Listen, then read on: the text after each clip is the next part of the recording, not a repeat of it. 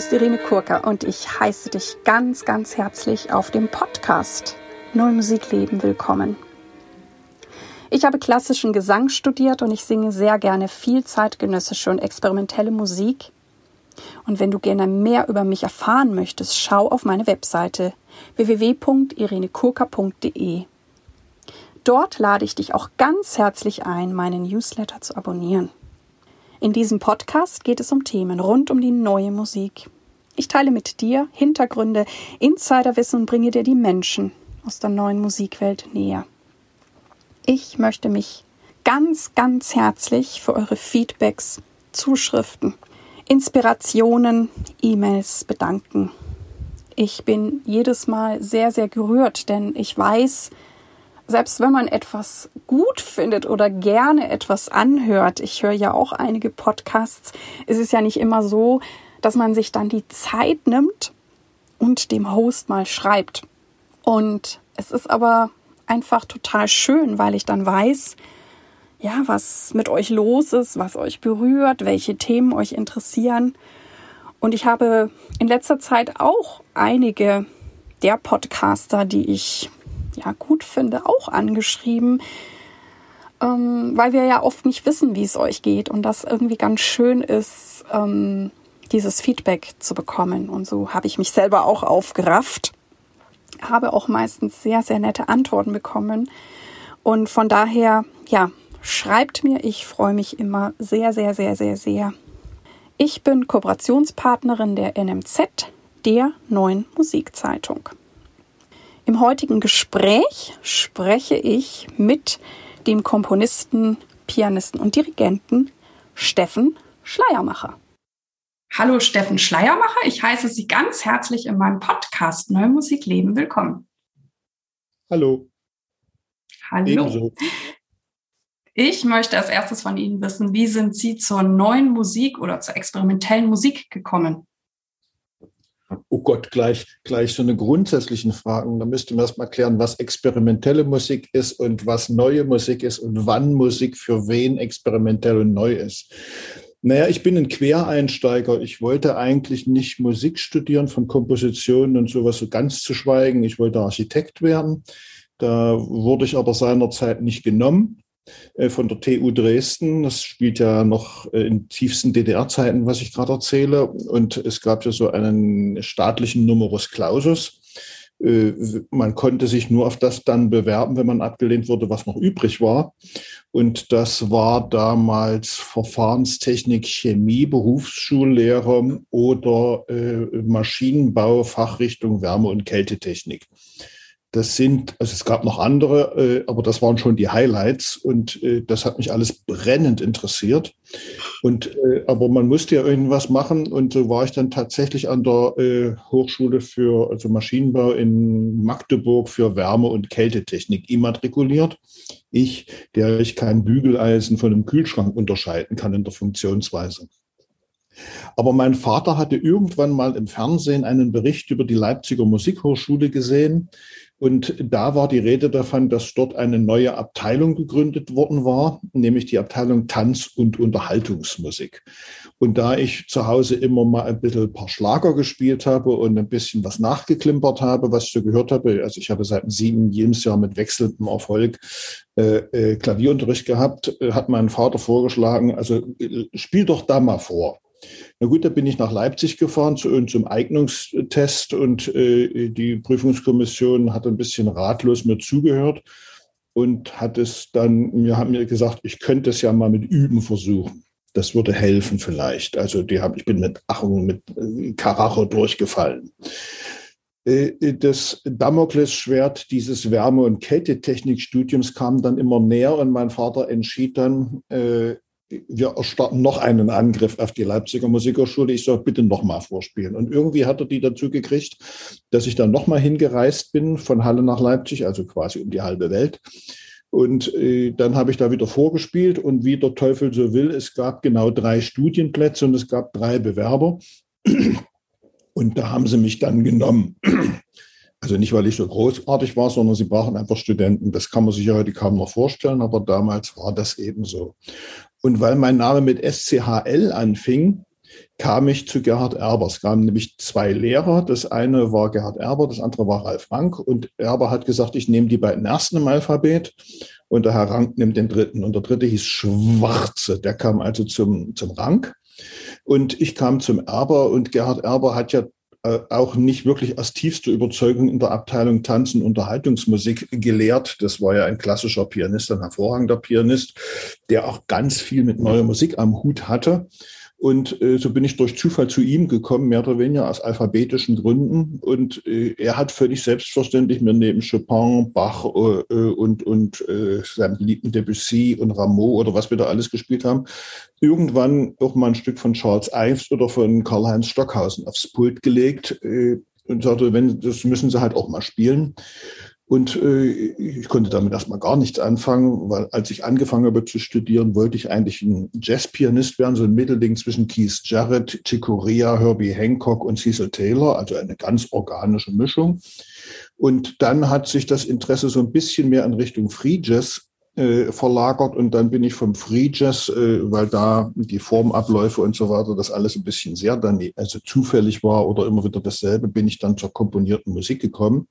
Und äh, dann hat mich mein Klavierlehrer äh, äh, zur Seite genommen und hat gesagt, Schleimacher, Sie haben überhaupt keine Ahnung von der Musik. Sie müssen Komposition studieren, Analysen, damit Sie verstehen, was Sie da spielen, denn man merkt, dass Sie das nicht verstehen. Und er hatte dann natürlich völlig Unrecht, äh, völlig recht, obwohl man das nicht gern hört.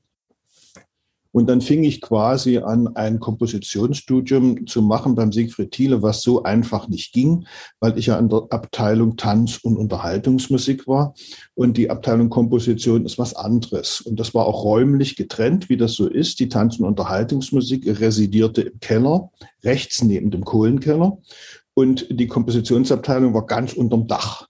Und so weit war auch der Abstand. Das ging also offiziell nicht, aber inoffiziell ging es, weil Erber und Thiele, zu dem kam ich dann, hatten zusammen studiert und die haben das auf der Treppe in der Hochschule geklärt. Und da fing ich dann halt an, beim Siegfried Thiele Komposition, also Analyse zu studieren. Und irgendwann schleppte ich da auch eigene Stücke an. Und dann haben wir dann die besprochen. Und da wurde aus diesem an sich äh, Hospitationsunterricht, wie das wohl offiziell hieß, wurde ein tatsächlicher Kompositionsunterricht mit eigenen Stücken. Und dann habe ich noch parallel dazu beim Friedrich Schenker studiert, was wahrscheinlich auch einmalig ist, dass man bei zwei Kompositionslehrern parallel immatrikuliert ist an der gleichen Hochschule. Und das war natürlich ein bisschen seltsam, äh, weil beide Lehrer sind ja künstlerische Antipoden, obwohl sie sich natürlich gegenseitig kannten und auch schätzten, aber musikalisch hatten die nichts miteinander zu tun. Und beide wussten, dass ich bei beiden war und beide wussten, dass ich das Stück, was ich ihm gerade zeige, dem anderen entweder schon gezeigt hatte oder noch zeigen werde. Aber ich habe immer nie verraten, was die anderen da gesagt haben und saß immer mit Pokerface dabei. Das war schon ganz interessant, weil meistens äh, beide den Finger, also bei den Partituren auf der gleichen wunden Stelle hatten aus verschiedenen Gründen und mit verschiedenen Begründungen. Aber äh, es war, es gibt offensichtlich beim Komponieren doch irgendetwas richtig und falsch zu machen oder Instrumentation oder Formlehre oder Melodiebildung oder Phrasenbildung. Und äh, das haben die von ganz unterschiedlicher Seite eben tatsächlich immer auf die gleichen Stellen äh, gewiesen. Und irgendwann wollte ich die Stücke auch mal hören, die ich da verfertigt habe. Und da habe ich eben die Gruppe Junge Musik mitgegründet. Und als ich keinen Dirigent fand von der Dirigierabteilung, weil die waren ja in einem ganz anderen Haus, äh, da habe ich dann kurzerhand selber noch Dirigieren studiert, äh, um mein eigenes Zeug zu machen. Und dieses Dirigierstudium beim Meister Blumenthal war auch etwas desaströs, denn äh, ich, ich, sollte natürlich, wenn man Dirigieren studiert, muss man Kapellmeister sein. Und das war natürlich fern von meinen Interessen. Und ich habe dann auch mal das Hochschulorchester mit Karl Maria von Weber und Mozart dirigieren müssen. Es war wohlwollend formuliert ein Desaster.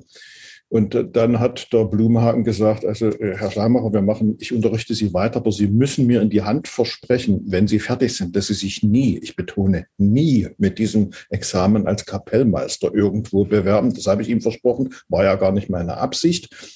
Und äh, dann äh, haben wir uns so geeinigt, äh, äh er sagte mir, Sie bringen mir die Stücke, die Sie machen wollen und erklären mir die Musik.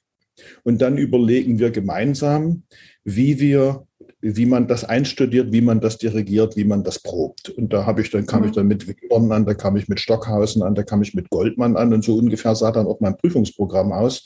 Also ich habe da nicht eine Verdi-Oper oder eine Bruckner-Sinfonie dirigiert, sondern es war, glaube ich, Millot, Goldmann, Webern, Hindemith und uh, Das fünfte habe ich, was war noch? Also es hat sich ja für Sie fantastisch gefügt durch ganz viele interessante Zufälle. Ja, ich finde es auch total schön zu hören, dass Sie sagen, ja. dass Ihr Vater Sie da so unterstützt hat, weil ich ja eher immer so Eltern kenne, die dann so, ne, Musik ist ja nichts sicheres, macht doch was Anständiges und dass er sie sogar mehrfach zu dieser Hochschule geschickt hat, finde ich ziemlich cool.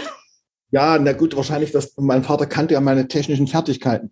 Und also mein, äh, also ich bin ja, da habe ich dann studiert und äh, war dann auch irgendwann fertig und äh, war nur zwei Jahre lang äh, angestellt an der Hochschule, so, so Sachen als Notnagel. Alles, was die Kollegen nicht unterrichten wollten, musste ich unterrichten. Also äh, Gehörbildung, Tonsatz, Formlehre und alles Mögliche. Und das war mir dann irgendwann mal zu blöd, weil Kollegen sind ja nur auch nicht bloß das, das Liebste und Beste und Freundlichste auf der Welt. Und dann war ich also quasi seit 1988 freischaffend. Und ich glaube, mein Vater und meine Mutter haben bis zum ihrem Lebensende nicht so richtig begriffen, was ich da eigentlich mache und wie das funktioniert und dass das überhaupt geht. Sag, du kannst doch nicht immer so von der Hand in den Mund leben. Du brauchst doch irgendwie eine feste Stelle. Denke an deine Rente. Das ist genau der richtige Satz mit 28 Jahren. Da denkt man ununterbrochen an seine Rente. Also völliger Quark. Und äh, äh, aber so richtig verstanden haben sie es nicht, aber sie haben gesehen, dass es geht. Das war völlig außerhalb ihres äh, Denkens. Also ich bin auch der Erste, der in unserer Familie so ein bisschen aus der Art schlägt. Äh, also ein freischaffender Künstler zu sein. Meine Eltern waren Lehrer, meine Großeltern waren wie Kaufleute oder irgend sowas. Also, äh, aber sie haben das toleriert äh, und mein Bruder hat ja einen richtigen Beruf erlernt, Apotheker, und da, da ging das, da, da war ich sozusagen irgendwie. Und sind Ihre Eltern dann auch in Ihre Konzerte gekommen? Ja, selbstverständlich. Konnten damit was anfangen? Ja. Ah, das weiß ich nicht so genau. Aber sie kam und war natürlich stolz. Also vom Sohn wird was im Gewandhausorchester aufgeführt oder der kriegt eine eigene Konzertreihe im Gewand. Da waren sie natürlich stolz. Aber ich, ich glaube nicht, dass sie das alles großartig finden oder fanden, was ich da komponiert oder gespielt habe. Aber, aber es fand statt und sie sahen, das geht eben. Also äh, das war schon eine Toleranz, die, die ist erstaunlich. Und Sie haben jetzt schon ganz, ganz viel gemacht. Wir kommen auch noch auf Ihr spannendes Buch zu sprechen. Ich finde es immer, wenn jemand schon so, so lange dabei ist und auch so zurückblicken kann, finde ich auch immer so dieses, ich nenne es immer Reverse Engineering. Ähm, Gab es dann irgendwie einen roten Faden oder ging das so weiter, dass sich, dass es immer ganz tolle Zufälle gab? Oder gab es irgendwas, was Sie immer weiter in eine Richtung angetrieben hat oder gezogen hat? Naja, das Leben ist nicht nur Zuckerschlecken. Ich habe auch vieles gemacht, einfach sozusagen um die Miete zu bezahlen, aber äh, das muss man ja dann nicht zwangsläufig schlecht machen. Äh, aber ich musste Gott sei Dank nie Kellnern oder Taxi fahren. Ich wäre auch in kein Taxi gestiegen, wo ich selber der Fahrer gewesen wäre, davon ganz abgesehen. Naja, das mit den Zufällen ist so eine Sache. Ich nenne es eher Chancen. Erstens muss man erkennen, dass das, was da vorbeikommt, eine Chance ist. Und zweitens muss man dann noch bereit sein, diese zu erkennen und auch zu ergreifen. Und das ist schon wieder was Aktives. Also irgendwie die Arme zu verschränken und sagen, nur Zufall, nur Chance, komm mal und gib's mir und mach's mir und bring mir mal was bei und schaff, verschaffen mir mal einen Auftrag und verschaffen mir mal ein Konzert. So einfach ist es nicht. Äh, man muss es erkennen, was es ist, äh, selbst wenn es manchmal ganz unscheinbar aussieht. Also beispielsweise äh, der Schenker, was mein Kompositionslehrer war, hatte irgendwie mal irgendwelchen Salat gemacht mit seinen Terminen und sollte eine Hörspielmusik machen und konnte dann da nicht. Und dann wir eben so, war, ja, mach, machst du mal, du gehst mal hin, du machst, das hast du schon, das machst du schon. Ich habe dir gesagt, du machst das. Ich hatte keine Ahnung, worum es geht. Und da habe ich eben eine Hörspielmusik gemacht. Und das war natürlich auch desaströs, hatte aber wieder zu Glück mit dem Hörspielregisseur, der irgendwie ganz, äh, ich hatte also quasi einen Crashkurs live gekriegt, wie Hörspielmusik. Ich hatte natürlich viel zu viel, viel zu laut und viel, also weiter komponiert. Aber so lernte ich das. Und dann war ich also irgendwie, da hat er mich wieder eingeladen und das Resultat ist, dass ich über 30 Hörspielmusiken gemacht habe. Und das geht auch immer so weiter. Man lernt da eben ganz viel dran. Oder mein Klavierlehrer hatte auch Terminsalat gemacht. Das war bei ihm nichts Besonderes und auch nichts Außergewöhnliches, dass er in einem Orchester Klavier, also Orchesteraushilfe Klavier spielen muss. Also kein Klavierkonzert, sondern eine Celesta. Und er konnte da nicht und da hat er eben mich hingeschickt. Bei der ersten Probe bin ich auch völlig baden gegangen, aber man muss sich dann irgendwie reinfitzen und äh, dann nicht die Flinte ins Korn werfen und sich dann einfach mal sozusagen die, die Arschbacken zusammenkneifen und, da, und dann da durch.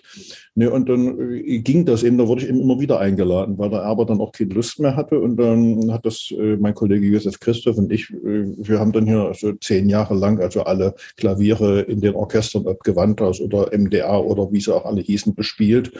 Und da lernt man natürlich, also ich habe die Orchesterproben sehr viel mehr an Instrumentation gelernt als aus jedem äh, Lehrbuch. Man erfährt, man kriegt es ja bei den Probenarbeiten mit und man hat natürlich dann auch beobachtet, wie Dirigenten proben, wie ihre Probendisposition ist, was sie eigentlich proben. Und da gibt es welche, die sind sehr gut vorbereitet, wissen genau, was sie machen. Und in der Regel ist dann auch das Resultat sehr gut. Und dann gibt es auch die anderen, wo das nicht so ist.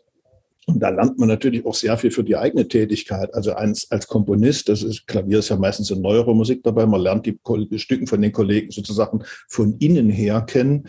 Man lernt, äh, äh was sie gut gemacht haben, man lernt auch, was nicht funktioniert, was nicht, fun äh, nicht geht, was schlecht ist. Und man kann äh, sozusagen äh, bei dem Dirigieren, beim Dirigenten einfach so als praktische Erfahrung dazu lernen.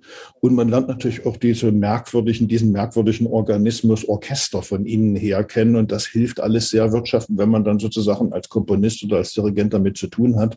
Man ist zwar nicht einer von ihnen, aber man hat so eine Art Stallgeruch und weiß, wie die, wie ein Orchester tickt. Orchester ist ja viel mehr als eine Ansammlung von Musikern. Mhm. Also das hilft dann schon. Aber das sind alles so, so, so Chancen, die, die ich dann halt genutzt habe. Äh, wenn sie nicht beim ersten Mal geklappt haben, dann vielleicht beim zweiten Mal. Und es gibt auch bestimmt Chancen, die, die habe ich als solche nicht erkannt. Und dann weiß ich gar nicht, dass das vielleicht die Chance zum Weltruhm gewesen wäre. Hm.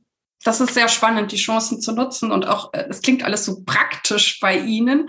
Und ja, ich, ähm, ich neige, das heißt, diese Bereiche von Komposition dirigieren und das, genau, sie komponieren selbst, sie sind aber auch Interpret. Das heißt, das hat garantiert einen Wechselwirt, also so einen Einfluss, dass sie sich auch in die Interpreten, Interpretinnen gut einfühlen können oder vielleicht auch nicht was total Unmögliches schreiben, was keiner singen oder ja. spielen kann. Ja, das ist ja heute heutzutage bei den äh, jungen Kollegen und Kolleginnen nicht mehr so in. Also äh, da fehlt es an jeglichen praktischen Bezug, was zweifelsfrei auch an den Lehrern äh, liegt, die an den Hochschulen unterrichten, denen ja auch bereits der praktische Bezug fehlt und die in irgendeiner Blase leben. Ja, äh, ein gewisser Pragmatismus ist mir sicher eigen. Das lehrt einfach äh, das Leben. Und äh, natürlich, äh, manche fragen mich, äh, bist du eher Komponist oder eher Dirigent oder eher Pianist? Na, Dirigent bin ich ganz bestimmt nicht. Also ich dirigiere überhaupt nur eigene Stücke oder mein eigenes Ensemble. Ich, ich habe noch also einmal oder zweimal ein Orchester dirigiert. Das ist einfach nicht meins. Das, das, das können andere besser und sie hätten zwar viel besser. Und äh, da, da ist wohl ein Widerspruch. Ich kann die Leistung selber nicht erbringen, die ich von dem Orchester abfordere. Äh, für andere Kollegen ist das zwar nicht das Problem, aber ich sehe das eher kritisch, selbstkritisch. Äh, und meine Kollegen, mein Ensemble, also, die wissen auch, dass ich nicht wirklich dirigieren kann, aber ich verstehe halt was von der Musik und kann denen das irgendwie beibringen oder erklären und die spielen das dann schon irgendwie. Außerdem sind das meine Freunde. Äh, mit denen habe ich zum Teil zusammen studiert. Also die kenne ich zum Teil seit 40 Jahren. Also da ist auch jedes Wort schon gesagt worden und äh, man zieht sozusagen am gemeinsamen Strang und jeder weiß, was er von dem anderen zu halten hat, wo er sich doch verlassen kann und wo es vielleicht kippen könnte. Und das ist so eine äh, Vertrauensbasis, äh, die ist eigentlich unersetzbar in der Musik. Mhm. Ich fand auch ganz spannend, ich komme jetzt mal ein bisschen auf Ihr Buch zu sprechen. Das heißt ja der Avantgarde-Trainer das haben sie mit dem Olaf Wilhelmer gemacht. Und das fängt ja, ähm, finde ich, sehr witzig an, dass sie ähm, einen Tagesablauf eines klavierspielenden Komponisten, wo sie erstmal nur am Telefon hängen und irgendwelche Probentermine machen und verschieben und so weiter. Ich weiß nicht, ob sie es immer noch am Telefon machen oder heutzutage per E-Mail, Doodle, sonst was. Aber das zeigt einfach, ähm, dass es ja manchmal gar nicht so einfach ist, einfach mal zu üben. Das ist ja eigentlich ihre Kernkompetenz oder ein Stück zu schreiben und nicht die ganze Zeit zu organisieren. Ja, also ein jedes Ding hat seine Zeit. Also wenn ein Konzert zu organisieren, einer muss es ja machen. Und ich meine, in dem Buch, das ist natürlich etwas überspitzt dargestellt, aber keiner dieser Sätze ist erfunden. Also natürlich diese, diese enge äh, äh Zeitdifferenzierung, ich habe das, glaube ich, sogar mit Uhrzeit, mit Minuten angegeben. Mhm. Also das ist, das ist eine Überspitzung, aber äh, jeder, der Orke Orke äh, Konzerte organisiert in der freien Szene, kennt die Probleme und weiß, also womit man mit welchen Widernissen man zu kämpfen hat. Und äh, ich mache das tatsächlich heute immer noch per Telefon, äh, weil auf E-Mails reagieren die Kollegen dann nicht, WhatsApp haben manche nicht. Und ich finde es eigentlich immer schöner, also äh, mit den Leuten zu reden. Oder man trifft sich eben sowieso bei irgendwelchen Proben im Gewandhaus oder in der Stadt. Leipzig ist ja nicht so groß. Oder man geht zusammen saufen. Und äh, da, da ist das nicht so anonym und nicht so dienstlich. Und wie gesagt, wir kennen uns alle schon lange und sind auch befreundet. Und äh, aber manchmal ist es eben mühsam. Und äh, dann kann ich nicht sagen, also ich muss jetzt klavieren, ich kann die, ich kann die Probe nicht organisieren. Das geht dann eben nicht. Da muss erst die Probe organisiert werden und dann wird eben Gumm geübt und das, das Komponieren wird dann ein bisschen rausgeschoben. Das findet dann nachts statt, wenn die anderen schlafen. Äh, nicht immer, mhm. also manchmal schlafe ich auch.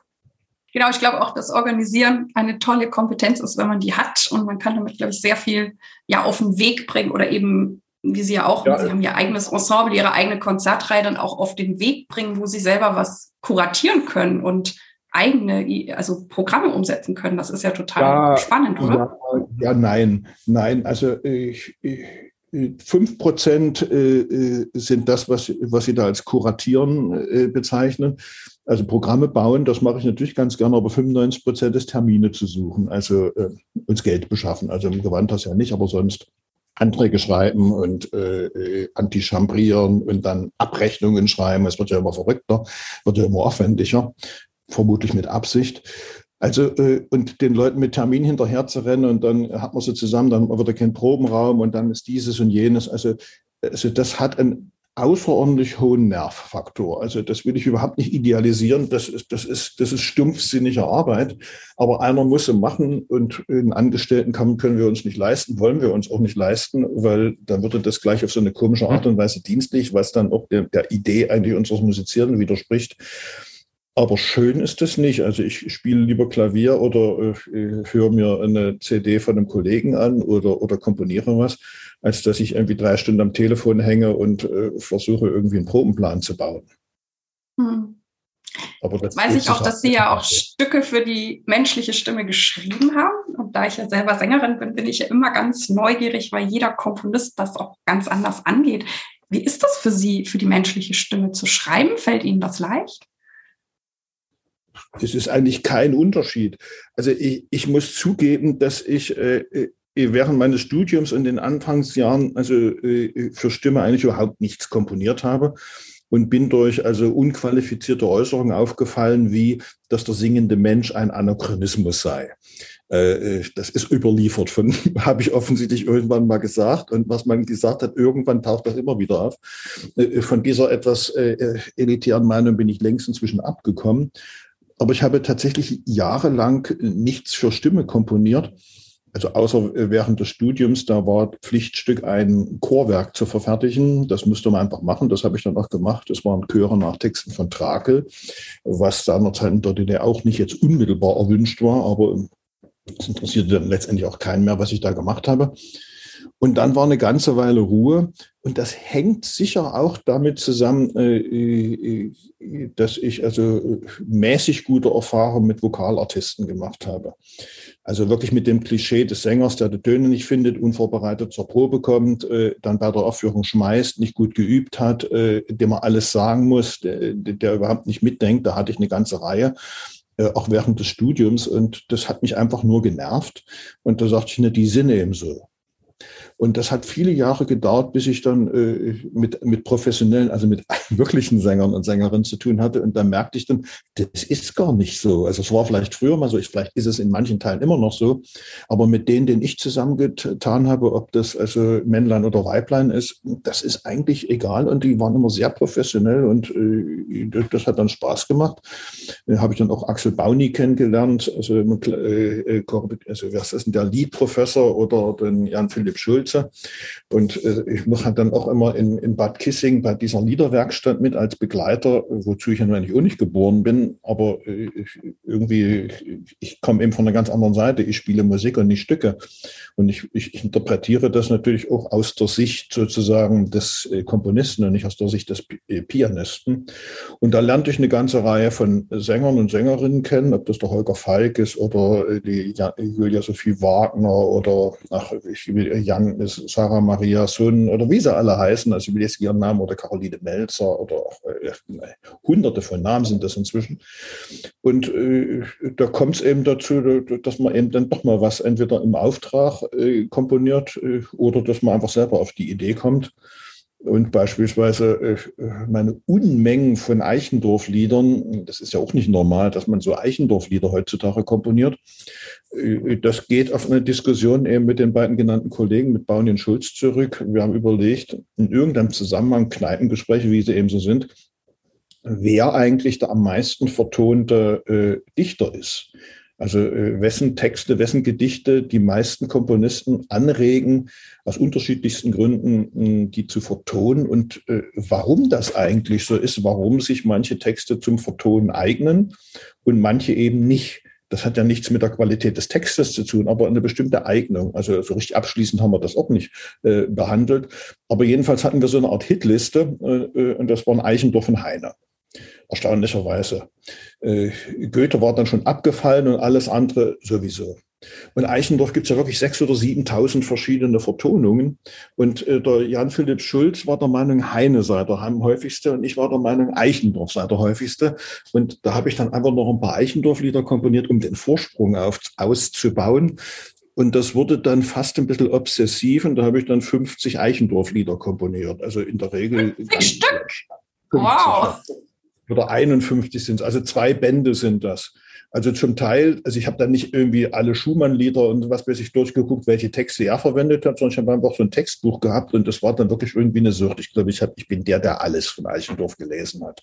Also außer seinen Literatur- und religionskritischen Schriften. Und gab es da schon Aufführungen von? Oder immer nur ja, Teile? Also, ja, ja, na, also das ist ja kein Zyklus in dem Sinne, die man, dass man die hintereinander aufführen soll. Das ist ja gar nicht die Idee. Das sind mehr oder weniger alles Einzelstücke oder sind so kleine Zyklen.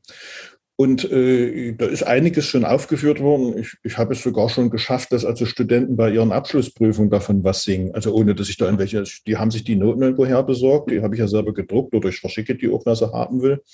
Und äh, dann machen die das eben. Manche Sachen habe ich selber mitbegleitet, manche habe ich initiiert. Also die Hälfte von denen ist schon uraufgeführt worden. Und die andere Hälfte, da arbeite ich noch dran. Ob das jetzt Repertoire wird und äh, in, in die Menschheitsgeschichte eingeht, das weiß ich nur nicht. Aber äh, ich fand, also um auf die Frage zurückzukommen, also ich, wenn man für Stimme komponiert, gibt es ja bestimmte grundsätzliche Fragen zu klären.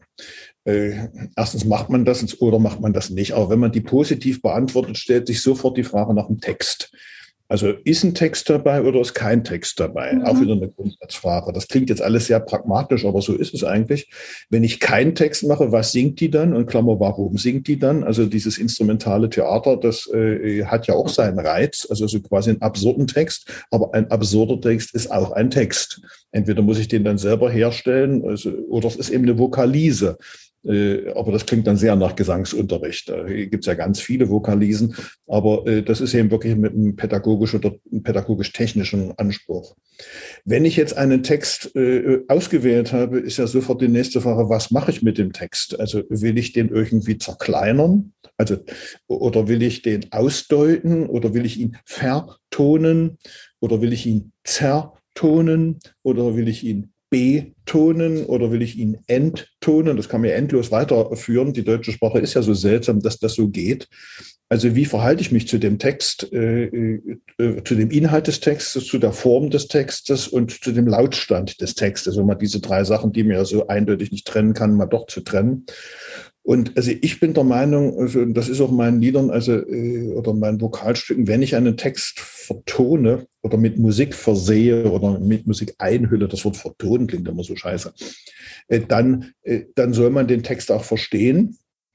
Aber es ist jetzt nicht meine Aufgabe, den Text zu illustrieren. Also nicht das, was der Text sagt, dann, also, äh, also wenn, wenn von, von, von Kirche die Rede ist, muss jetzt nicht zwanghaft ein Choral im, äh, im musikalischen Satz erscheinen oder wenn die Vögel zwitschern, muss nicht der Kuckuck rufen. Aber es muss irgendwie eine Dimension dazu äh, geben. Und äh, wie mein lieber Lehrer Thiele irgendwann mal klug sagte, äh, das Vertonen von Texten ist ein Geben und Nehmen. Man nimmt dem Text natürlich was, weil jede Vertonung ist eine zielgerichtete Interpretation dieses Textes. Und man gibt ihm auch was. Und äh, das ist so ein Mischverhältnis. Und äh, also ich tendiere dazu, dass man den Text einigermaßen im also intakt lässt. also nicht in die äh, äh, Einzellaute aufspaltet, dann kann ich nämlich auch das Telefonbuch äh, vertonen. Das will ich aber nicht. Aber es ist jetzt auch nicht so eine illustrative Geschichte. Der Text soll irgendwie eingebettet sein, um eben äh, wirken zu können, äh, um ihm eine äh, künstliche Aura zu geben, denn das Singen und äh, dieses, diese gehobene äh, Artikulation ist schon was Besonderes. Es gibt natürlich dann auch so eine Art Chansons oder so eine etwas Augenzwinkernden, äh, die dann bestimmte Klischees verwenden, aber äh, sonst halte ich mich eigentlich davon fern.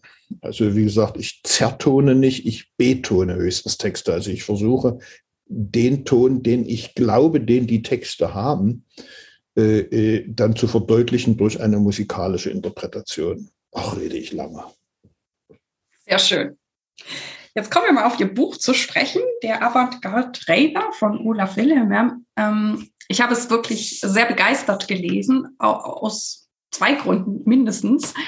Einmal, weil sie so schön wie auch jetzt offen und ehrlich sind. Und mein Problem mit Biografien oder biografieähnlichen Büchern, Texten ist oft, dass das so eine, ich sag so eine Lobhudelei ist. Und eigentlich finde ich das total langweilig. Ich habe natürlich auch zig Sängerbiografien gelesen und ähm, es gibt ein paar, die stechen wirklich raus, die haben mich sehr bewegt, aber es ist vieles, ähm, wo ich finde, man nimmt nichts mit. Das finde ich bei Ihnen total anders. Es ist so ehrlich und so schön. Und was mir auch an dem Buch total gefällt, ist, ich finde, dass es eigentlich über uns, vor allem auch über ähm, Interpreten und Interpretinnen, ähm, noch viel zu wenig ähm, Bücher gibt. Ne? Also es gibt über irgendwelche klassischen Sängerinnen Bücher und Pianisten, aber ich finde aus dem neuen Musikbereich finde ich das immer noch eher überschaubar und ich finde eigentlich wahrscheinlich haben wir die viel spannenderen Geschichten zu erzählen. Und warum, warum erzählen wir die noch nicht? Und ähm, ein Buch, was ja. mich auch sehr beeindruckt hat vor vor einiger Zeit ähm, waren die Sachen, oder es war ein Brief, Briefaustausch von Carla Henius und Luigi Nono, die fand ich auch zum Teil ziemlich ehrlich, hat mich auch sehr bewegt und das war übrigens auch ein Grund, warum ich irgendwann diesen Podcast gestartet habe, weil ich mir immer dachte, ey, wir sind so spannende Menschen, wir erleben so viel verrücktes Zeug und ähm, warum teilen wir das nicht? Also ich glaube, das ist wahrscheinlich zum Teil viel spannender, als was jetzt irgendeine Sängerin an der Metropolitan Opera erlebt oder so. Ja. Ich weiß ja nicht, was die erleben. Also, also großes halte, Kompliment. Also ich halte mich überhaupt nicht für spannend und das soll eigentlich auch keine Biografie sein, sondern das ist eine Sicht, äh, es ist ja auch ein bisschen ein historischer Abriss, es ist also meine Sicht auf einen bestimmten, äh, auf einen bestimmten Zeitabstand, Zeitabschnitt, den ich eben miterlebt habe, aber ich stehe da eher nicht im Mittelpunkt, ich stehe da eher an der, an der Seite und beobachte das. Ja, also ich lese auch sehr gern Eigenbiografien von Musikern. Also das schrammt ja den Tatbestand der Peinlichkeit und des Fremdschämens unglaublich, weil man weiß, dass ja, das sind ja immer äh, äh Texte, die die selber geschrieben haben. Und wenn eine Biografie gleich losgeht, XYZ ist einer der bedeutendsten Sänger seiner Generation, dann lese ich nicht weiter oder die Aufzählung, wo sie überall schon gesungen oder dirigiert oder gespielt haben, äh, das ist einfach nur affig, weil das eh immer die gleichen Sachen sind. Das interessiert keinen Menschen und alle wollen immer bloß zeigen, wie bedeutend sie ist. Und, und äh, äh, je länger und umfangreicher die Biografie ist, glaube ich, desto desto ärmere Würstchen sind das eigentlich, die also an einer Überkompensation eines Minderwertigkeitskomplexes arbeiten. Also das zum Thema Biografie. Das Buch ist ja auch keineswegs eine Autobiografie. Also mhm. wie gesagt, ich halte das nicht so wahnsinnig für spannend. Ich habe zufällig einiges mit erlebt, äh, äh, an, an wenigen Dingen auch teilgehabt aber es ist sozusagen eine Beobachtung vom Rande. Äh, und äh, Avantgarde ist natürlich ein Fantasiewort, also wie es Infotainment gibt, habe ich irgendwann mal für mich diesen Begriff erfunden ich finde diese bierernste Zelebrierung, so im schwarzen Rollkragenpullover sitzend, die, die Hand an der Stirn und leicht äh, dieses, äh, dieses Adornohafte Zuhören, und das darüber nachdenken und möglichst äh, befremdliche Worte der Beschreibung suchend und gar nicht zuhören, das finde ich immer so furchtbar. Und äh, die Präsentation von neuer Musik oder überhaupt von Musik liegt ja nach wie vor im Argen. Da kommen irgendwelche befragten Leute auf die Bühne, spielen Stücke, die sie zu Hause geübt haben und dann sind sie froh, wenn sie wieder von der Bühne sind und dann gehen sie in die Kneipe das ist jetzt auch nicht so aufregend. Aber das ist auch für das Publikum nicht aufregend. Also ich überlege, wie man das in irgendeiner Weise also etwas auflockern kann, ohne sich jetzt anzubiedern, äh, aber auch ohne, auch ohne irgendwelche Vorlesungen zu halten. Ich liebe auch nicht Moderatoren in Konzerten, die irgendwas von Zetteln ablesen, was sie sich zu Hause ausgedacht haben oder was jemand anders sich für sie zu Hause ausgedacht hat. Das ist alles Unfug. Da entsteht kein Kontakt zum Publikum. Und so moderiere ich eben meine Konzerte. Und äh, ich will mal so sagen, wenn man das richtig einführt, äh, mit ein paar, also wohin man zu hören hat, ich kenne ja meistens die Komponisten auch persönlich.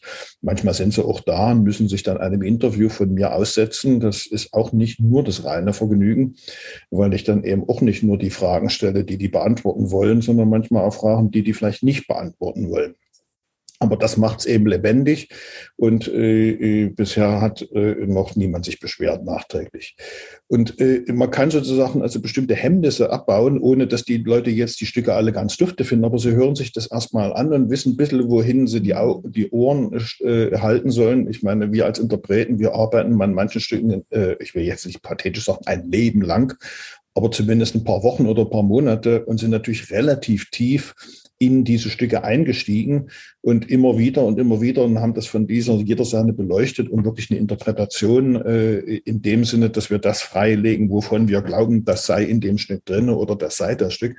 Und das Publikum kriegt das einfach so vom Latz geknallt und kennt weder den Komponisten noch das Stück und sollen das dann klasse finden, also unabhängig von der artistischen Darbietung. Und äh, das ist ein gewisses Missverhältnis äh, in der Vorbereitung. Und äh, das kann man natürlich in der Moderation jetzt nicht also äh, lang und breit erklären.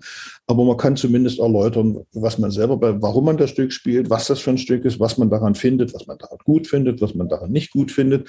Einfach sozusagen so ein persönliches Verhältnis aufbauen und dann spielt man das vor und dann hören sich die Leute das auch an. Also ich habe da schon Erlebnisse gemacht, ich habe es mal ausprobiert. Man spielt ein Stück ohne jede Begründung und es fallen müde ein paar gelangweilte Hände ineinander. Das wird ja als Beifall bezeichnet.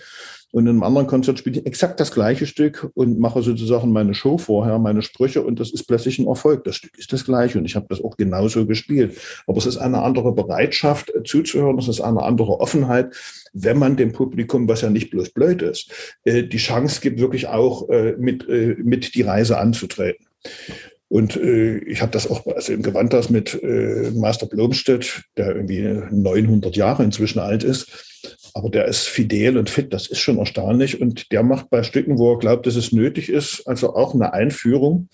Und äh, ihm gelingt es irgendwie tatsächlich die abstrusesten Stücke. Das sind meistens keine Meisterwerke von irgendwelchen schwedischen Komponisten, die er eben schätzt, die er wahrscheinlich auch privat kennt. Aber der erläutert die so, auch sein Verhältnis, der brennt dann dafür und das teilt sich irgendwie mit. Und dann äh, finden die Leute das auch gut, obwohl sie es vielleicht gar nicht gut finden. Aber es ist einfach eine bestimmte Atmosphäre. Und äh, man will dem alten Mann davon natürlich nicht widersprechen, aber der macht das wirklich sehr, sehr gut. Da habe ich viel gelernt. Also äh, ich habe das ja alles nicht erfunden. Man, man, muss eben zuhören, wie die, wie die Meister das machen. Also selbst bei albernen Fernsehshows, äh, wie die Moderatoren das da machen. Nicht, dass ich mir das freiwillig angucke, aber das ist ein gewisses berufliches Interesse. Und also viele machen alles falsch. Äh, viele äh, machen einiges richtig und es gibt nur ganz wenige, die das wirklich sehr gut machen, sehr professionell. Und da kann man dann schon lernen, also wie ist das Timing, was sagen die, wann sagen die, wie viel sagen die das, wie ist das Verhältnis bei Interviewpartnern. Also ich liebe ja auch nicht so Interviewpartner, die so mit einem Zettel äh, vor der Nase dastehen und dann ihre Fragen ablesen, nach dem Motto, es interessiert mich überhaupt nicht, was du sagst, rede und dann stelle ich meine nächste Frage, ich höre dir auch nicht zu. Was soll denn sowas? Also das sind so die Grundfehler oder äh, wie gesagt, so mit vorbereiteten Stichwortzetteln, das geht alles nicht. Das, das ist alles unprofessionell da sprechen Sie mir auch sehr aus dem Herzen, weil ich, ähm, ja, da ich ja selber so begeistert von unserer Musik bin, finde ich es halt auch super, wenn wir die von diesem Elfenbeinturm da runterbringen oder ich sage auch aus unserer neuen Musikbubble raus. Und Sie machen ja offensichtlich schon großartige Arbeit in Leipzig und durch Ihre Moderation. Also das ähm, spricht mich auch sehr an. Und ich, ich merke auch, wenn ich Feedback zu diesem Podcast bekomme, auch, also es hören sehr viel äh, Fachpublikum natürlich, aber ich habe auch, ich nenne sie immer Laienhörer. Und ähm, die kriegen tatsächlich über dieses, dass sie dann den Menschen irgendwie spüren oder sagen, boah, der Komponist ist irgendwie spannend, ich gehe jetzt mal in ein Konzert, obwohl die sonst nichts mit neuer Musik am Hut haben. Oder die finden auch manche der, der Tipps dann irgendwie cool und sagen, ja, jetzt habe ich den Tipp übers Zeitmanagement ausprobiert, hat funktioniert oder so. Also es ist ganz, ganz bezaubernd, weil ich tatsächlich auch viele Zuschriften bekomme. Wir waren ja bei dem schönen Buch. Wie ist denn das Buch entstanden? Und ähm, ja. Ach, es war auch nicht meine Idee. Äh, ich bin ja in, in, der, in der fernsten Vergangenheit mal 60 Jahre alt geworden. Und äh, ich, mit dem Olaf Wilhelmer habe ich ja schon sehr viel zu tun. Der ist Redakteur bei äh, Deutschlandfunk Kultur also mit Konzertmitschnitte oder wir machen so zweimal im Jahr auch die Sendung Interpretationen über irgendwelche Stücke, wo wir uns unterhalten. Also wir sind einfach auf der gleichen Wellenlänge. Wir lesen also mehr oder weniger zufällig die gleichen Bücher, haben die gleichen Meinungen zur Musik und noch zum Musikleben oder zu dem, was man als solches bezeichnet. Und äh, irgendwann war das, glaube ich, seine Idee, äh, ich, man, weil ich ja eben so diese Texte mache, die, die sind in welchen Büchern veröffentlicht oder Zeitschriften, also in, bei Musiktexten oder Positionen oder ich hatte mal eine mhm. Kolumne in der neuen Zeitschrift für Musik hier, diesem mhm. Schottorgan. Und äh, die waren aber so in alle Welt verstreut. Und äh, am Anfang war eigentlich die Idee von ihm, also eine, Aus eine Sammlung zu machen, bloß von diesen Texten. Das fand ich aber nur wieder extrem un un uninspirierend und uncool.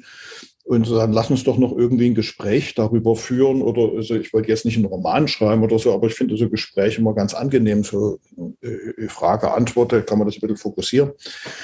Und äh, das haben wir nur davon. Also dann, äh, es macht ja dann auch extrem viel Arbeit kosten einen Haufen Geld.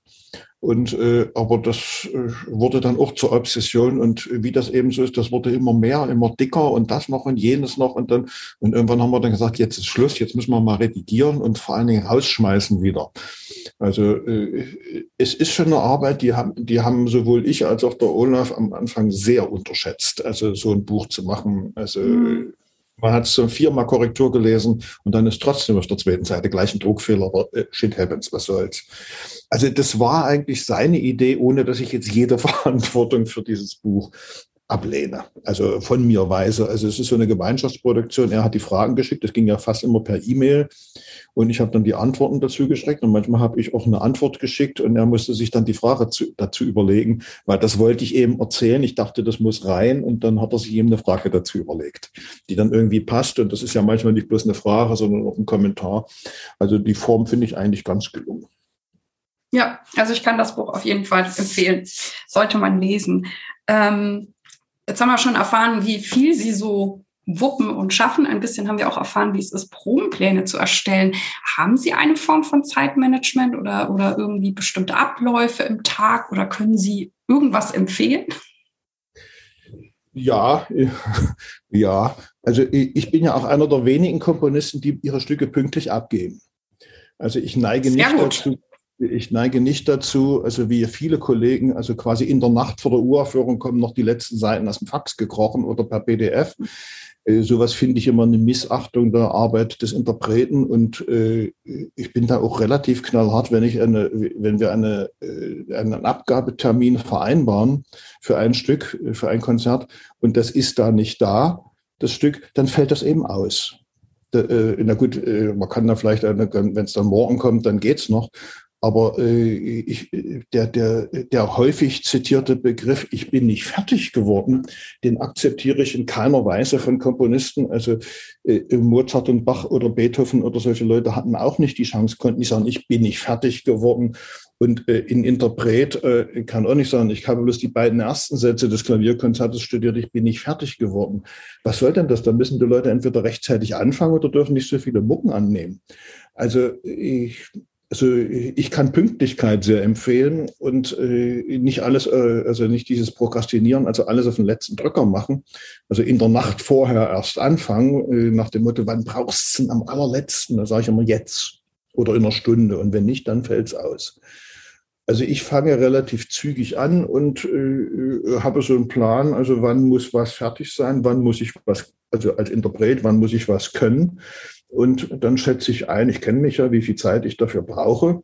Äh, und das darf man auch nicht immer so auf ganz äh, spitz auf Knopf machen, weil es kommt immer noch irgendwas dazwischen, ganz davon abgesehen, dass man ja mal krank sein kann oder was weiß ich, was passieren kann. Oder es kommt plötzlich was kurzfristiges dazwischen oder irgendwas. Also nicht zu platt kalkulieren, rechtzeitig anfangen. Und äh, ich liebe das auch, mich nicht unter Stress zu setzen, äh, weil Stress hat man genug und Stress ist ja immer die Abwesenheit von Zeit. Es ist ja nicht zu viel Arbeit. Zu viel Arbeit ist nicht Stress, sondern äh, Stress äh, definiert sich ja dadurch, dass also wenig Zeit für viel Arbeit äh, mhm. Äh, da ist. Und das kann man ja vermeiden, indem man erstens gerade beim Freischaffen also nicht so viel Arbeit annimmt Also wenn ich das nicht schaffe, kann ich nicht vier Sinfonien, drei Opern und vier Filmmusiken gleichzeitig machen und dann sagen, ich bin nicht fertig geworden. Es gibt ja solche Kollegen. Und die dann Ghostwriter beschäftigen oder sogenannte Assistenten, die dann für ihn die Arbeit machen. In der Popmusik ist das ja völlig üblich, aber das scheint inzwischen auch auf die äh, E-Musik überzugreifen. Äh, und das sieht man den Partituren dann übrigens auch an. Also rechtzeitig anfangen und dann, also ich arbeite dann in homöopathischen Dosen. Also man kann es dann auch nicht erzwingen. Also äh, nach drei Stunden an, an dem gleichen Takt geübt, wird der Takt dann nicht mehr besser. Da wird er höchstens schlechter. Einfach dann mal sacken lassen aber, äh, und dann vielleicht mal eine Woche liegen lassen. Aber das setzt natürlich wieder voraus, dass man rechtzeitig genug angefangen hat und nicht erst mhm. drei Tage vorher. Dann kann man es nicht eine Woche liegen lassen, weil dann ist das Konzert vorbei. Also das ist sozusagen mein Geheimnis. Also mhm. Ich, ich, fange rechtzeitig und, an. Und äh, machen Sie dann Komponieren und also Klavier üben, am, also beides an einem Tag oder eher versetzt? Äh, also ich habe äh, früher, als damals, als die Welt noch eine Scheibe war und ich noch jung, da habe ich tagsüber Klavier geübt und nachts komponiert. Das kann ich jetzt nicht uneingeschränkt empfehlen, weil es ist, ich will jetzt nicht sagen, taktweise nachweisbar, aber äh, ich höre inzwischen meinen eigenen Stücken an, was ich da gerade geübt habe. Mhm. Also selbstverständlich, das Üben ist ah. ja nicht bloß eine, ah. Finger, Fingerfertigkeit, sondern man äh, geht natürlich also auch geistig mit und äh, es schleichen sich dann Sachen aus den Stücken, die man übt, in die eigenen Kompositionen ein, ohne dass man das will. Das ist einfach so. Mhm. Wenn man den ganzen Tag in eine bestimmte Richtung äh, komponiert oder gedacht hat, dann, dann kommt das natürlich irgendwie dann im eigenen Schaffen auch äh, durch. Also ich lerne ja auch als Komponist von jeder, jedem Stück, was ich spiele. Also sowohl von den großen Meisterwerken, die ich dann bestaune und frage mich, das gemacht? Warum ist das so gut, diese Stelle? Wie ist das Timing? Wie ist die Harmonik? Was ist also ist Instrumentation? Warum, warum wirkt das? Und von dem Kollegen B sieht so ähnlich aus, klingt aber Müll. Da hat, also was ist der Unterschied eigentlich? Aber wie gesagt, da war der Einfluss des, des tagsüber Geübten auf das nächtlich Komponierte dann zu groß. Und inzwischen ist es so, das geht nach Auftragslage. Also wenn ich irgendwelche äh, größeren Stücke zu komponieren habe, dann komponiere ich die eben. Dann äh, kann ich in der Zeit mehr oder weniger nicht groß üben. Also mal ein paar Töne spielen oder mal eine halbe Stunde rumklimpern, einfach so zum um runterkommen. Aber das ist dann nicht intensives Arbeiten an neuen Stücken, bestenfalls ein bisschen Repertoire klimpern oder eben irgendwas Langfristiges vorbereiten. Oder man übt eben Klavier, dann komponiere ich aber nicht. Also mhm. Kenne das, also es, es, geht nicht ganz so chirurgisch, wie das jetzt klingt, aber äh, tendenziell ist das so. Wobei ja momentan die Auftragslage eher so ist, dass man äh, zusehen muss, die Zeit zu füllen. Die 24 Stunden am Tag Konzerte sind ja nach wie vor noch etwas rar. Veranstalter halten sich momentan durchaus mit langer, längerer Planung zurück. Äh, Trotz aller Stipendien wirds Geld überall knapp und die Aufträge werden rarer. Ich bin gespannt, wohin das führt. Aber momentan äh, komponiere ich also fast ausschließlich, also entweder im Eigenauftrag, also wie gesagt Lieder oder sowas. Also ich habe noch, es ist unendlich. Und ich finde ja immer wieder neue Texte. Man muss bloß zusehen, dass man nicht immer das gleiche Lied komponiert, dass man es nicht macht wie Wolfgang Riem. Es ist immer ein anderer Text, also aber eigentlich immer die gleiche Musik, immer weiter gesponnen. Das macht er ja mit Absicht, aber ich finde das äh, irgendwann finde ich das mal eine Sackgasse. Mhm. Und muss zusehen, dass man nicht in die gleiche Sackgasse kommt oder äh, bestenfalls in eine andere Sackgasse dann und, oder irgendwelche Orchesterstücke und äh, dann gibt es eben hier mal eine Anfrage, da mal eine Anfrage, da mal eine Hörspielmusik oder sowas. Also ich kriege die Zeit schon rum und äh, dann übe ich eben irgendwelche Stücke, die ich, die ich einstudieren will, um sie dann irgendwann mal zu spielen, ohne dass mir jemand sagt, spiel mal dieses Stück. Äh, weil in, der, in, dem üblichen neue Musikzirkus oder in, in, dieser neuen Musikblase bin ich ja nicht Teil, weil also ich, ich leiste mir den Luxus, mich für ganz vieles nicht zu interessieren, was die jüngste Generation da komponiert. Und ich fühle mich auch nicht verpflichtet, das irgendwie aufzuführen oder überhaupt zur Kenntnis zu nehmen, weil es ist ja vice versa. Also die interessieren sich ja nicht für das, was ich mache. Warum sollte ich ne, dann irgendwie diesen, diesen studentischen Ergüssen meine Lebenszeit opfern? Und das soll dann die nächste Generation bitte auch machen.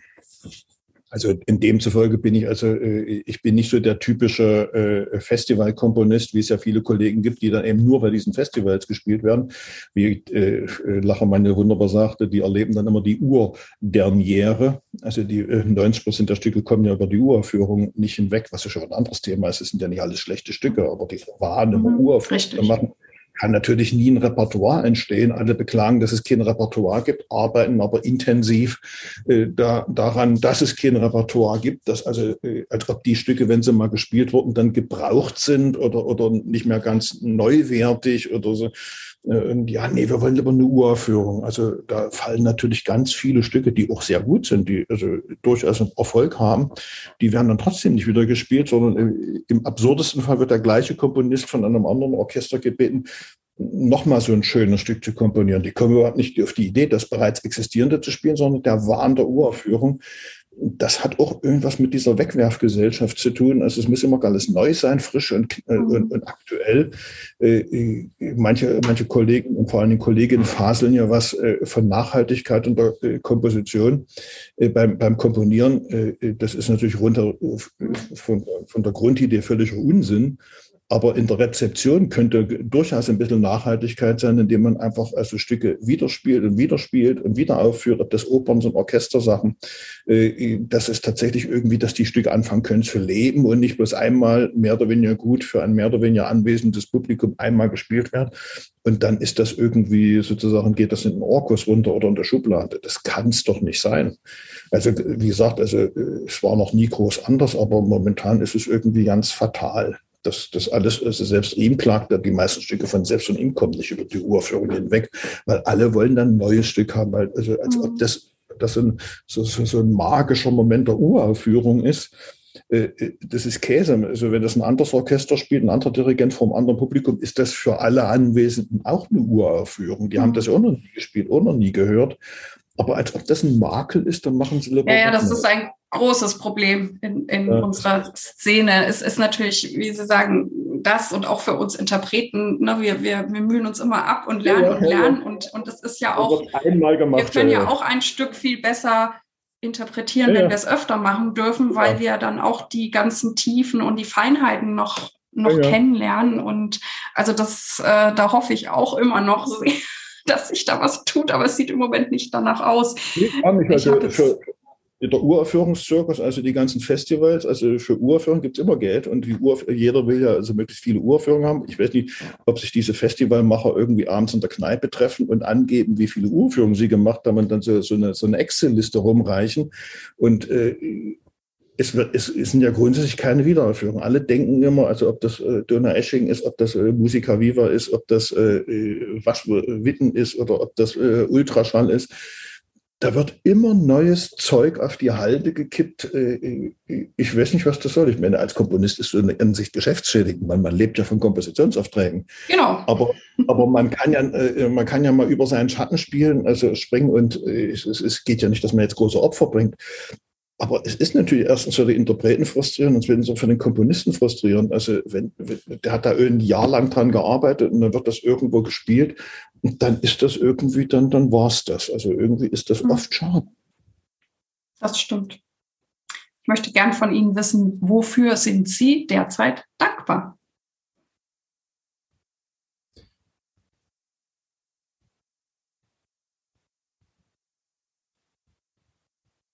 Das ist aber eine komische Frage.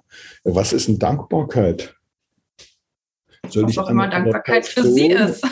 Einer Person oder einer Situation. Also momentan bin ich dankbar, dass, äh, dass ich einigermaßen gesund bin, dass ich die aktuelle Krankheit nicht habe, wie viele in meiner Umgebung sie leider haben und zum Teil auch sehr schwer. Äh, dass ich einigermaßen über die Runden komme und äh, dass es so ist, wie es ist. Also dass also viele Probleme, die die momentane Zeit hat, an mir vorbeigehen, äh, äh, weil ich keine schulpflichtigen Kinder habe, weil, äh, weil sich die Honorar- oder Geldausfälle doch in Grenzen halten, so dass ich den Lebensstil nicht äh, radikal ändern und einschränken muss. Dafür bin ich eigentlich ganz dankbar momentan. Hm. Aber das ist Dankbarkeit. Ähm, das ist so ein komischer ja. Ausdruck. Okay. Und was bedeutet für Sie Erfolg? Das klingt jetzt ein bisschen arrogant, gar nichts. Weil den hm. Begriff des Erfolges kann ich auch nicht wirklich definieren. Äh, ich finde Beifall peinlich aber das gehört nun mal zum Ritual dazu. Das muss eben sein, auch dieses Verbeugen und dann von der Bühne gehen, nochmal kommen. Ich finde das alles dermaßen affig. Ich weiß, es gibt Kollegen, für die ist das existenziell. Äh, die stehen gerne voneinander auf der Rampe und lassen sich beklatschen und denken, sie sind die Größten. Äh, sehe ich auch wieder als Kinderpsychologe Dr. Prügelpeitsch, dass das offensichtlich auch irgendwelche überkompensierten Minderwertigkeitskomplexe sind. Erfolg ist, also ich finde es immer schön, wenn sich andere Leute für das interessieren, was ich mache. So, so wie es die anderen ja auch freut, wenn ich interessiere, mich dafür interessiere, was sie machen. Und wenn es da einen Austausch gibt und wenn der gegenseitig befruchtend ist, ohne dass man sich sozusagen gegenseitig kupfert, abkupfert und äh, wenn das eigene Tun, wenn man da bei anderen irgendetwas bewegt hat, was auch immer, meistens nicht das, was man eigentlich beabsichtigt hat, das ist dann schon irgendwie ganz erfreulich. Aber ob das jetzt wirklich Erfolg ist, also Erfolg, das klingt sowas wie, wie beim Olympischen Spielen Olympiasieger zu sein. Also so ein klares Ziel. Und dann, wenn ich das erreicht habe, dann bin ich erfolgreich. Also ich mag auch Leute, äh, äh, so Kollegen nicht, die sich als erfolgreiche Musiker bezeichnen. Ich finde, das irgend, das hat sowas von Wettbewerb. Äh, wer ist der Bessere und wer ist der Schlechtere? Ich finde das also ausgesprochen seltsam. Und das, mhm. dieser Begriff Erfolg in der Kunst, also in der bildenden Kunst ist der erfolgreich, der am teuersten seine Schinken verkauft hat. Oder in der, in der Musik ist der erfolgreich, der die meisten Aufträge von den immer gleichen kriegt, äh, bloß weil er eben eine gute Agentur hat oder weil er eben in diesen bestimmten Zirkeln gibt. Das sind ja so, da kann man ja an einer Hand abzählen, äh, wer so in diesen Zirkeln ist und die dann immer und immer und immer und immer wieder aufgeführt werden und immer und immer und immer wieder das gleiche Stück komponieren obwohl sie das Gegenteil behaupten, aber das ist, ja ein, ein das, äh, gleicht ja ein, einem dem anderen, wobei man jetzt wieder andererseits nicht nach jedem Stück seinen Stil radikal ändern soll. Was sollte das? ja auch eine absurde Idee. Aber äh, man sollte sich nicht selbst plagieren. Aber äh, wenn, da, wenn das Erfolg ist, bin ich eigentlich nicht sehr erfolgreich. Aber äh, das ist mir ehrlich gesagt auch wurscht.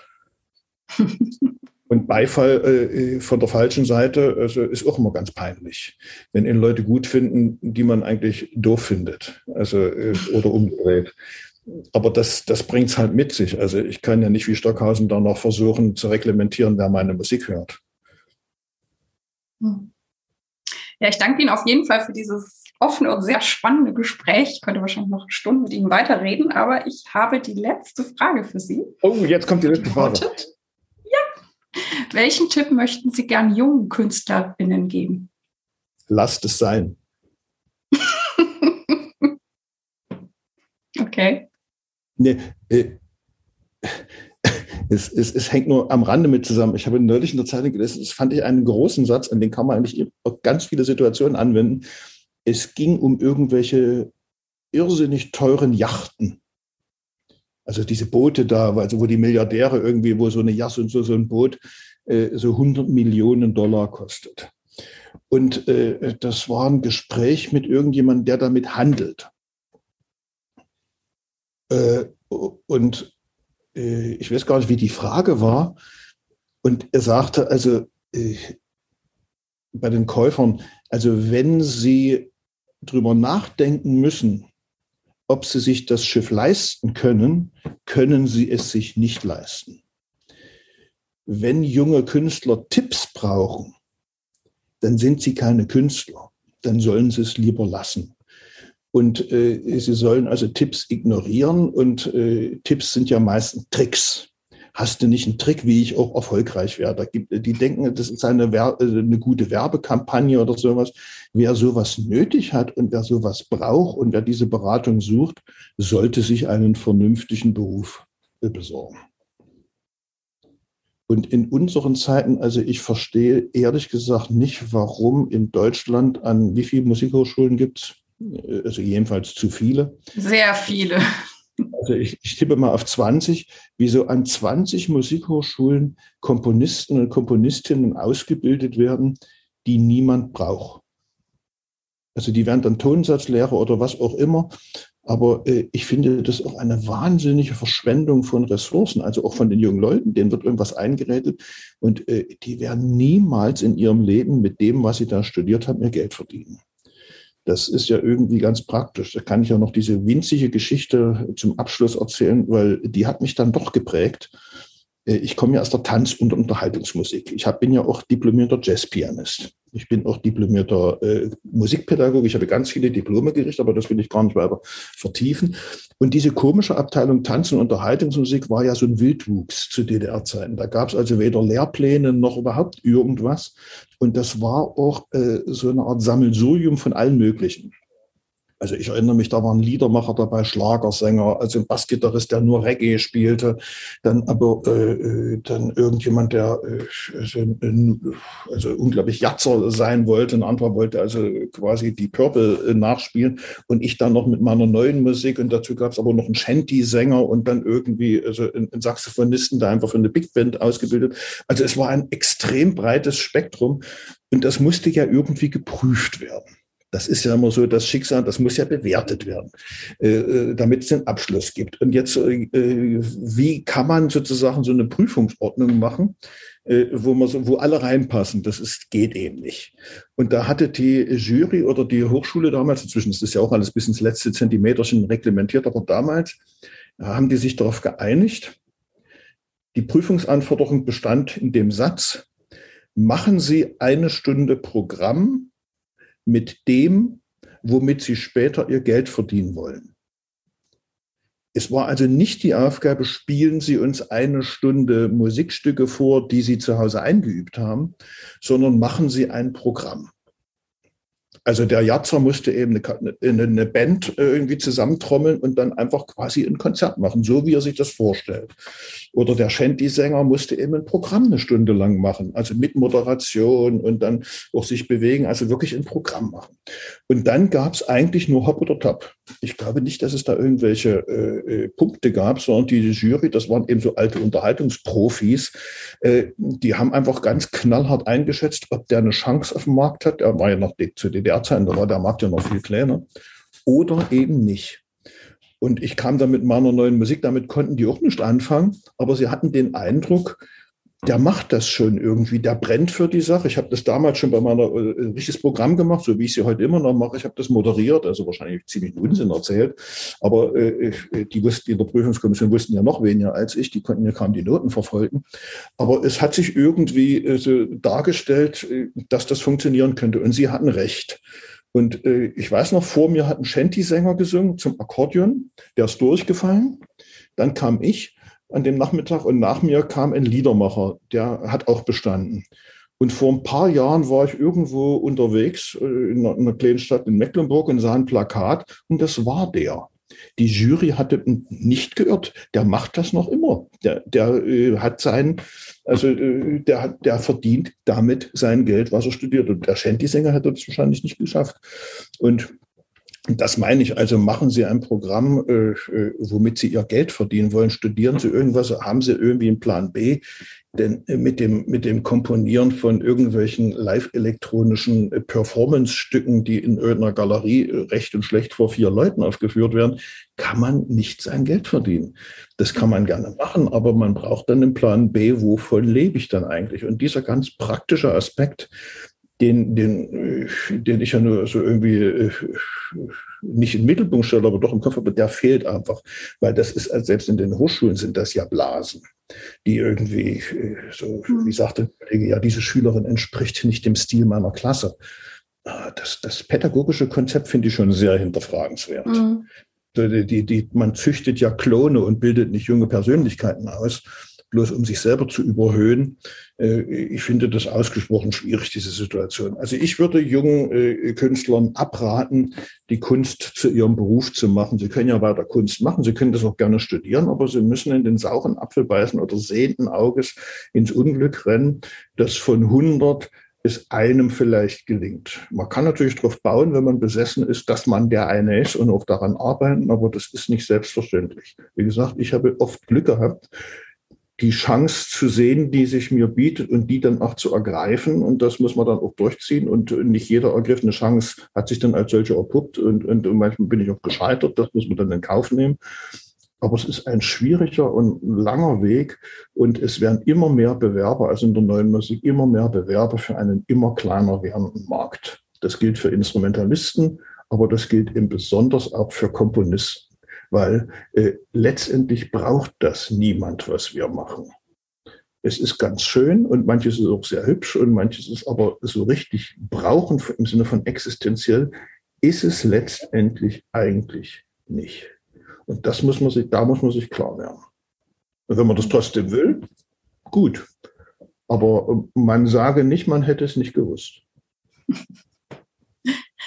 Ja, Herr Schleiermacher, vielen, vielen Dank für dieses spannende und sehr inspirierende Gespräch. Ich wünsche Ihnen natürlich alles, alles Gute und ähm, ja, vielen Dank. Auf dass wir unsere Chancen weiter nutzen.